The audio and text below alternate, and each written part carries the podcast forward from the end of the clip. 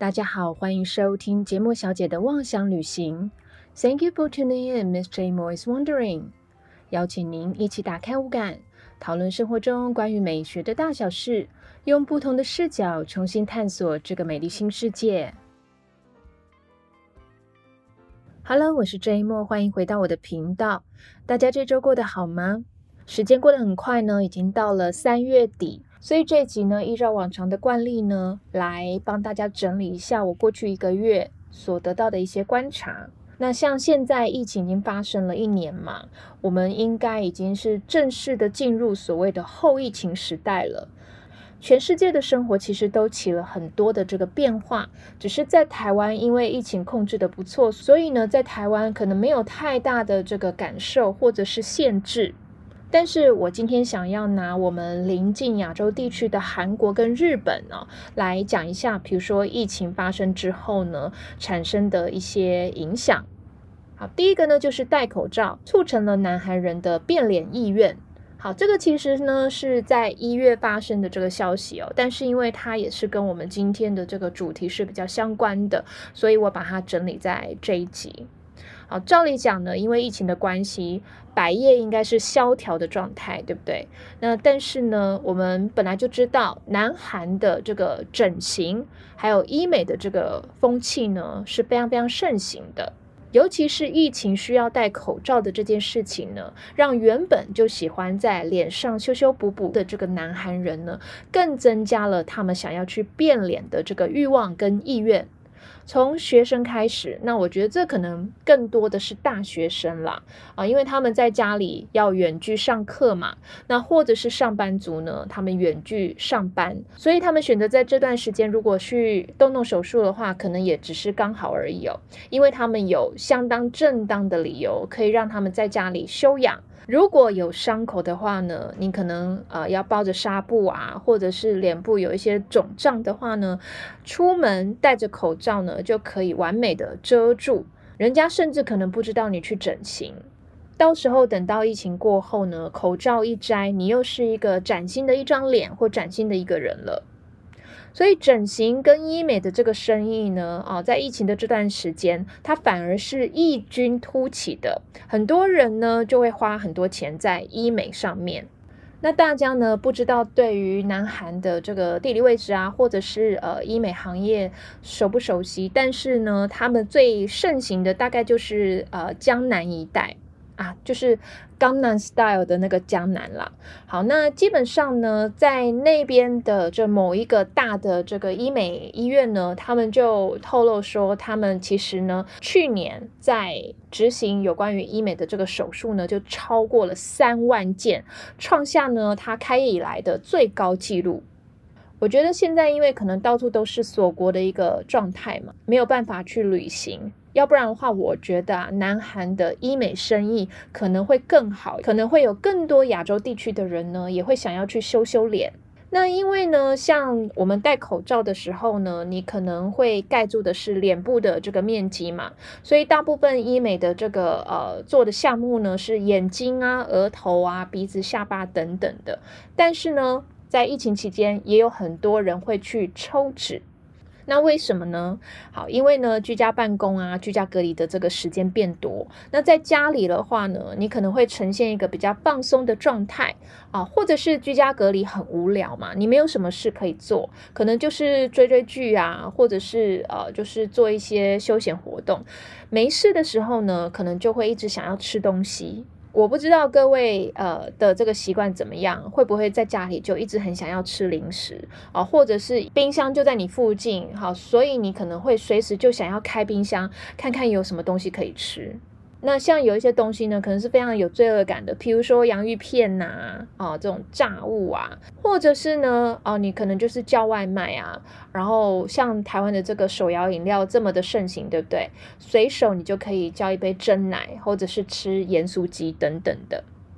我不是很确定亚洲居家隔离的这个人数到底是怎么样，但是在美国呢，却有超过三分之一的人呢，他们可能都在做居家隔离或者是居家办公这件事情。你就可以想象，有这么多人宅在家里面呢，所以在美国的这个网络上就有很多的讨论，就是说，哦，我待在家太久了，然后呃，我几乎每个小时都在进食，或者是我的零食根本停不下来，我甚至已经很久很久都没。有去看我自己是几公斤了。很多人啊，甚至觉得说，哎呀，既然呢这个呃未来非常的不明确，必须要待在家里，然后呢我就放宽心吃了，呃变胖又怎么样呢？甚至想说放弃治疗，就不会去做任何的这个节制。所以我觉得这可能也是疫情发展出来的一个副作用吧。有一个说法呢，叫做易胖人。好，就是因为疫情啊，在家里待的太久了，然后就一直吃东西而发胖的人。因为吃东西呢，可以帮助你分心啊，或者是假设你待在家里很无聊、很烦躁的时候呢，你可以借助吃东西去平复一下你自己的心情，或做一个心情上的一个发泄。不知不觉呢，就吃胖了，也因此呢，会产生说，不仅要做脸部的医美，还有必须呢，可能需要去做抽脂。其实无论是修修脸还是没有节制的这个吃东西呢，都是有一种报复性的一个做法。因为呢，在疫情期间呢，你可能会很多这种被压抑的这个情绪，那情绪低落的时候呢，你就会想说，哦，我要去做一点事情让自己开心。反正呢，什么事情我觉得呢，都要去拿捏那个度，就是说你不要让它失控了，或者是让它上瘾了。当然，我觉得这跟一个人的这个自律是很有关系的。那适当的这个发泄跟适当的排解，当然还是蛮重要的。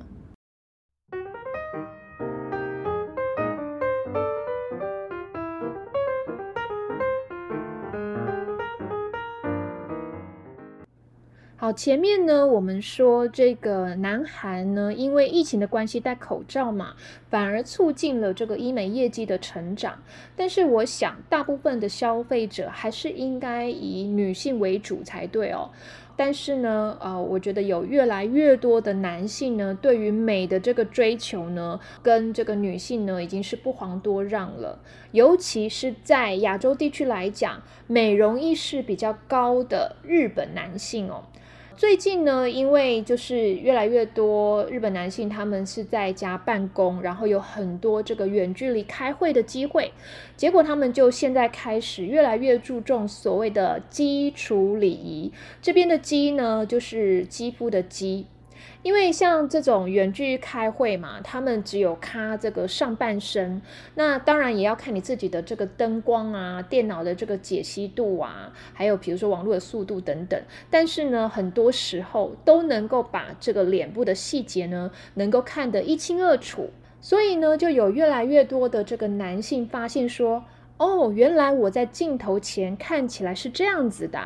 哦，我的黑斑啊、皱纹看起来好明显哦，我是不是应该要好好的去处理一下？可能要去做保养，还是去买化妆品来遮瑕，对不对？好，所以他们忽然呢就意识到面子问题很重要。所以才会有这个男性的化妆品跟保养品的需求有越来越多的这个趋势哦。因此呢，还有这个日本的这个百货公司呢，啊，趁这个时候就开始重新装潢、调整柜位，拓展了一整区呢，全部都是男性的这个化妆品专柜。好，除了这个男性的化妆品跟保养品呢，它有越来越多人呢有这样子的需求之外呢，其实因为有越来越多女性呢，她们待在家里，比如说她们从这个政府宣布所谓的紧急事态开始呢，这个就有大概五成的这个女性呢，她们就开始完全不化妆了。相对来讲呢，女性对于化妆品的这个需求呢，有越来越降低的趋势，但是其实在保养的部分是有增加的。只不过因为大部分的女性呢，她们本来就有所谓的保养的习惯，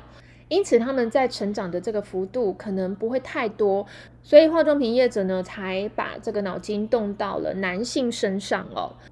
好，那就像我说，其实原本日本的男性呢，他们本来就有比较高的这个美容意识。那这几年的趋势呢，还是以追求所谓的清洁感为主，也就是让自己看起来是干干净净的。那我在这边呢，有一个去年年底左右的一个调查吧。啊，他说，呃，有一个日本的美容医疗中心呢，它针对总共有两千八百名二十到四十岁左右的日本男性呢，去做了一个调调查，有百分之六十的人呢，哦，他是可以接受，比如说，呃，涂一点防晒。再来呢，呃，就是说哦，修眉、画眉，然后涂一下护唇膏，以及这个遮瑕，然后盖过脸上的一些坑坑巴巴，或者是遮一些黑眼圈等等。好，其实六成算是蛮高的一个比例哦。好，但是呢，在二十岁左右的这个人呢，大概百分之五十吧，都有考虑说他们要进行脱毛，或者是增加头发的这个发量。其实脱毛这件事情呢，啊，我在第九集的时候呢，有跟我在日本千叶大学进修的这个朋友范老师呢，提到有关于日本的这个有形跟无形的这个日本美学呢，啊，其实男性对于脱毛的这个需求呢，也是很多哦，而且呢，他们是希望是身体上的毛呢。都要全部除掉，是全部除掉哦。那至于细节，各位可以再回去听听看第九集哦。其实呢，他说的这个几个项目呢，我觉得台湾的男性好像接受度就没有这么高哦。甚至比如说，呃，有时候跟身边的这个男性朋友说啊，你应该要涂一下防晒啊。即使防晒它本身没有什么润色的这个效果，他们都是不愿意的。就宁愿让毒辣的太阳去曝晒，然后让自己的皮肤呢变得粗糙，或者是呢，像我觉得呃修眉这件件事情，我觉得是还蛮重要的，因为我觉得呃眉毛呢就是你五官上面的一个精气神所在嘛，而且它其实跟运势有一点点关系，所以我觉得在修眉啊，然后画眉，画眉当然我觉得就是说痕迹不要太明显，这方面我觉得让自己看起来干干净净啊，或者至少看起来是很舒适的一个状态，我觉得这样的追求是没有什么错的啊。那我觉得日本男性的追求呢是更极致的，因为他们想要让自己更好看，觉得这样子自己会比较快乐。或者就是我想要让自己更受欢迎等等的，因为这几年一直在讲性别平权嘛，对不对？好，其实男性呢使用保养品跟化妆品这件事情也是一种性别平权啊，就是说其实只要让自己保持呃清洁啊、干净啊，我觉得用一些这样子的方法去处理，我觉得是没有问题的。所以其实化妆护肤呢，也不一定是女性的这个专利哦。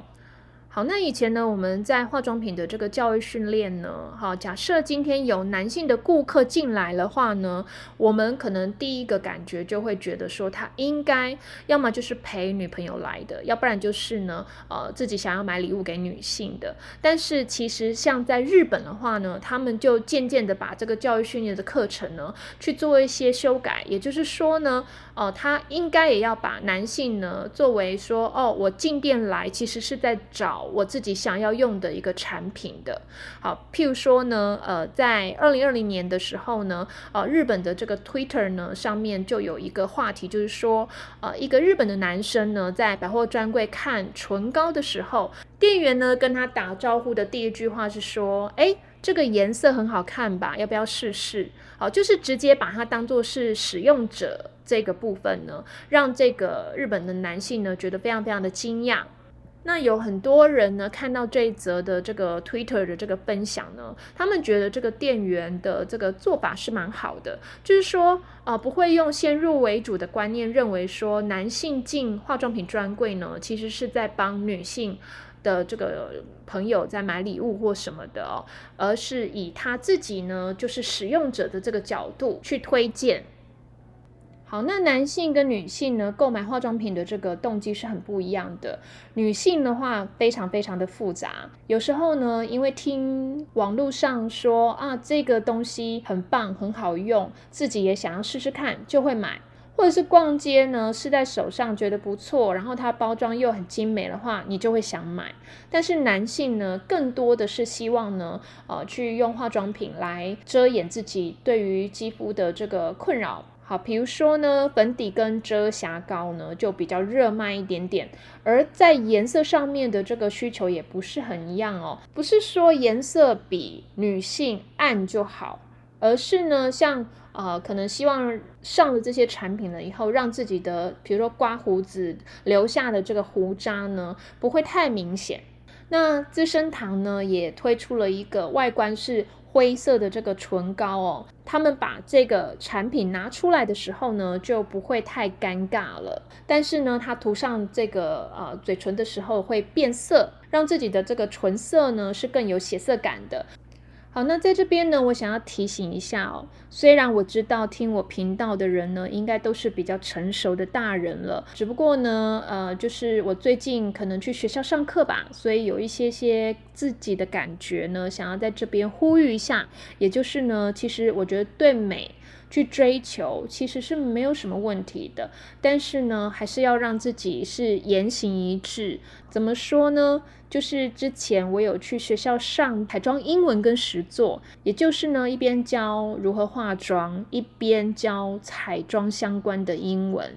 在练习的时候呢，我就在指导一个女学生化妆，然后她后面的这个男生呢，我觉得男孩子就是这样比较顽皮吧，就说了一些嘲笑她或者是揶揄她的话，结果这个女生呢，她就脱口而出了一个不太文雅的这个字眼哦。结果乌啦啦，我觉得呢，老师听到的时候，哎，有一点点忽然间被吓傻了，然后我一时不知道该怎么反应哦。只是跟他讲说，哦，我希望呢，你能够根据人事实地物呢，去斟酌一下你自己的这个语言啦。不过，我觉得我应该要跟他讲说，其实你这么爱化妆，你也喜欢让自己漂漂亮亮的，那你应该要让你的这个言行呢，跟你的美貌呢是相称的。好，所以我觉得，如果我这样说，应该对他才能够产生一些作用吧。老实说，我已经不是第一次在校园听到学生讲一些不文雅的这个字眼哦。每听一次，还是觉得有点心痛一次，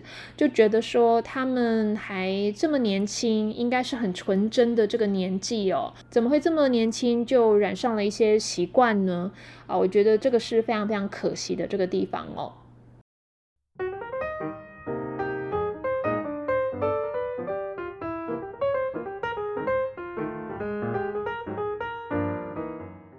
最后一个新闻呢，我觉得可能是比悲伤更悲伤的事情吧。好，这个题目呢是收入锐减，令日本女性呢陷入所谓的生理贫困。好，那怎么说呢？就是呃，其实日本有很多的这种是打工的。或者是约聘短期的这种雇员哦，好，但是呢，今天假设啊，比如说餐饮业啊，或者是娱乐业，他们因为政府的这个规定不能聚集嘛，所以营业时间呢变少，客人也变少了，所以当这些业主啊、雇主他们要精简人事的时候呢，就会拿这些非正职的人员开刀，或者是假设你今天是办公室。啊，开始要远距上班了。那有一些所谓的派遣工呢，他们就不能远端出勤哦。也就是说，他一定要想办法呢到现场上班，或者要不然就是要离职。因此呢，这其实是有一点点是变相的歧视啦。那这些员工呢，他们的这个生计就有受到很大的一些冲击。你说今天是吃，你可能可以减个一餐，或者是吃少一点。住的话呢，就换便宜点的地方住，我觉得呢，都还可以去呃这个撑下去。但假设今天你是一个女性，因为呢收入骤减了，你的这个基本吃住啊生活的开销呢都已经很艰困了，你可能生理期来的时候呢，甚至没有钱去买这个卫生棉。当卫生棉呢变成一个奢侈品的时候呢，哦，你不觉得这是一件很难过的事情吗？因为我自己是女性嘛，每个月都要被经期折磨一次，所以我特别特别能够感同身受哦。因为你连这种不舒服的这种时刻呢，别人不能去感受你的痛就算了，你还不能好好的去照顾自己。所以也有媒体呢，就去访问了这些生活陷入困境的这些女性哦，说她们这个生理期的时候呢，哦怎么处理？结果有两成是不买卫生棉，三成呢用卫生纸代替。各位，如果你是女性的话，你应该知道，薄薄的这个卫生纸的话，它的吸力是不好的，根本 hold 不住。而卫生纸呢，也不能固定，对不对？它没有像卫生棉一样呢，是有翅膀，或者是呢有这个胶条的，可以固定住。但是我觉得呢，有一些女性她们更极端的做法呢，就是月经来的时候，干脆就不出门。啊，疫情期间收入减少而不能买卫生棉的这个状况呢，日本就出现了一个新的名词，叫做生理贫困。那这个呢，其实是日本的这个汉字，呃，用中文比较白话的方式呢，就是月经贫穷。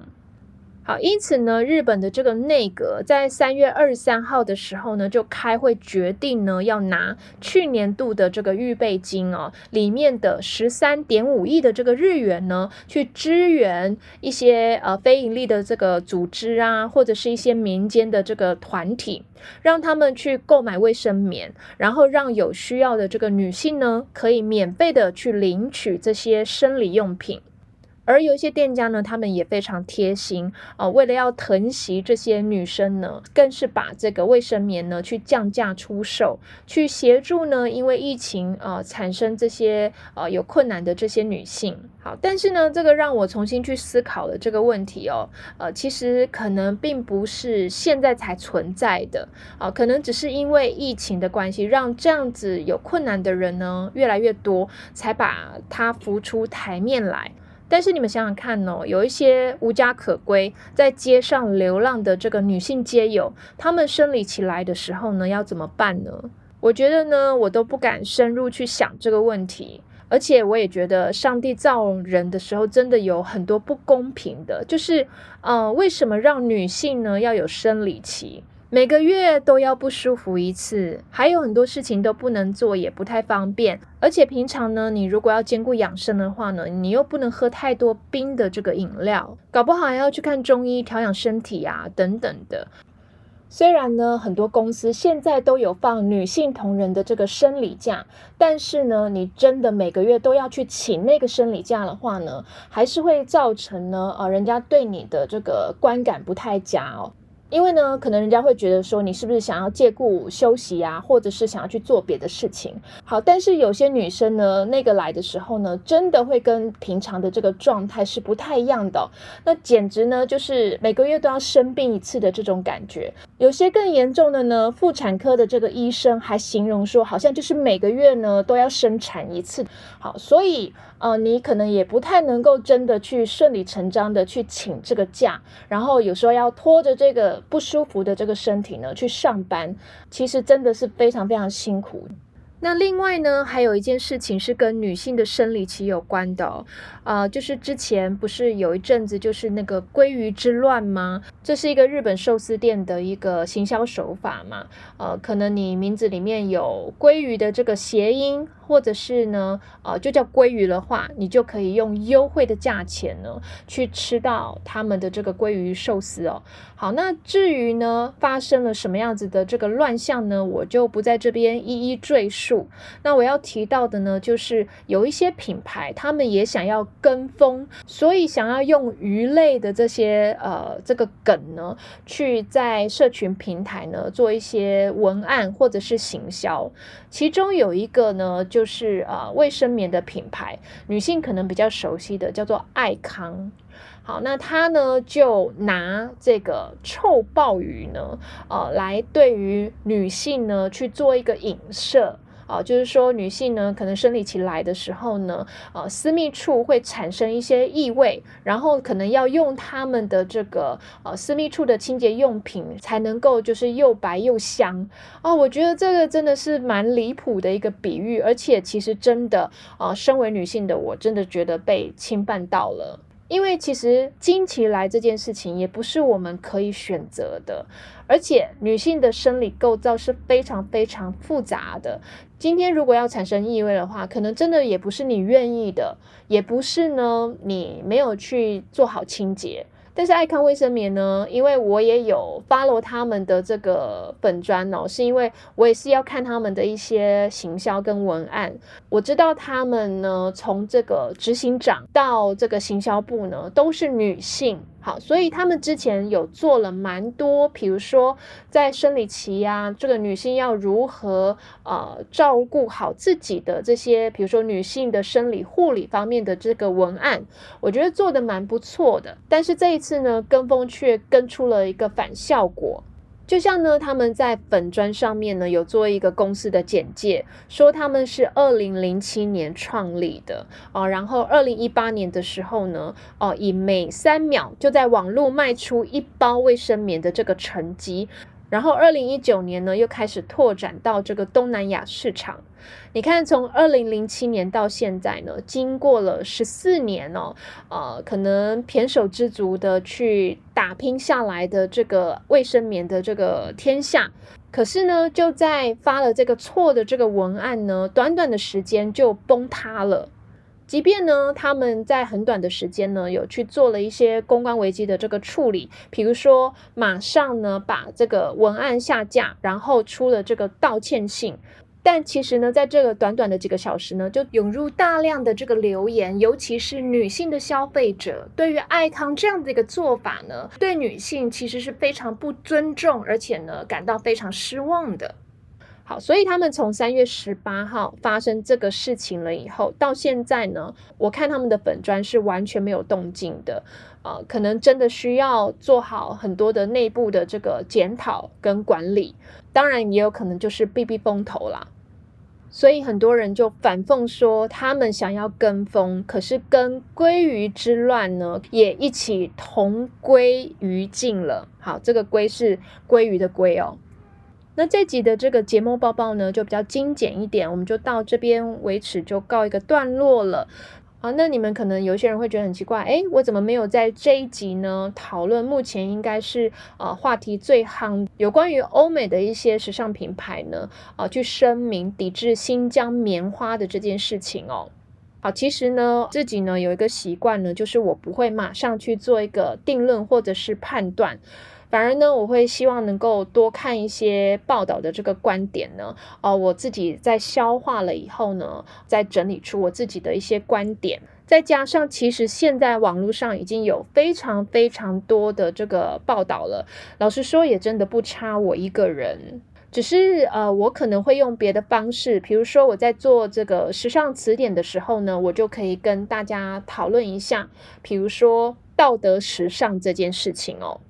感谢您今天的收听。如果你喜欢我的频道的话，要记得关注，那也分享给你喜欢听 podcast 的朋友啊。如果有任何的问题的话，也欢迎你到我的这个粉砖互动哦。IG 的部分呢，还是一样没有更新啊。原因我在上一集讲了，就是我要等我的这个主视觉确定了以后呢，再一并更新。